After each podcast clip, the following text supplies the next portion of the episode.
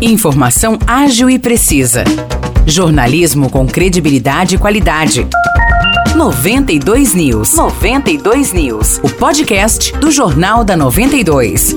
Oi, pessoal, tá no ar mais uma edição do podcast 92 News. Você encerra sua semana muito bem informado aqui comigo. Primeiro eu falo que a Polícia Civil prendeu 14 pessoas e apreendeu carros de luxo durante uma operação realizada ontem em São João da Boa Vista, em São Paulo capital e nas cidades mineiras de Piranguinho e Itajubá. A operação Backstage investiga os crimes de tráfico de drogas, lavagem de dinheiro, organização criminosa, falsificação de documentos, receptação e estelionato, entre outros crimes. As buscas resultaram na apreensão de grande quantidade de drogas, nove veículos, cinco armas, cerca de 50 mil reais em dinheiro, vários documentos e também celulares. O assunto agora é política. Seguindo a postura de vereadores aliados, a prefeita de São João da Boa Vista, Terezinha, criticou a instalação do Centro de Detenção Provisória em Aguaí, o CDP. Em um vídeo publicado nas redes sociais, a prefeita prefeita disse que São João vai ser prejudicada, não só na área da segurança. A chefe do executivo ainda falou que pretende pedir ao governador Tarcísio de Freitas que utilize o imóvel para outro fim, ao invés de instalar o centro de detenção provisória. Um recado agora para os motoristas: São João da Boa Vista vai ter mais vagas destinadas a idosos e a motocicletas no sistema rotativo Zona Azul. Segundo o Departamento de Segurança e Trânsito, as mudanças já acontecem a partir de segunda-feira, agora, dia 21 de agosto.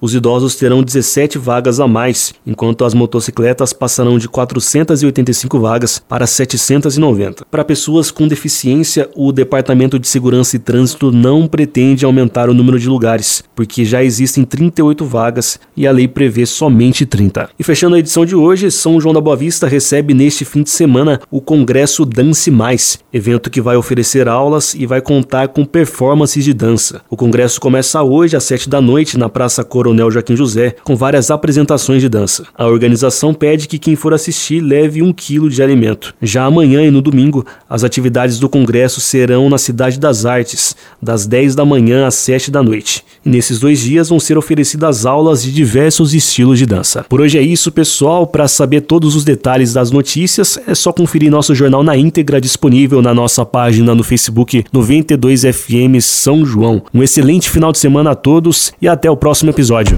Para mais notícias de São João da Boa Vista e região, acesse 92fm São João.com.br ou siga 92fm São João nas redes sociais.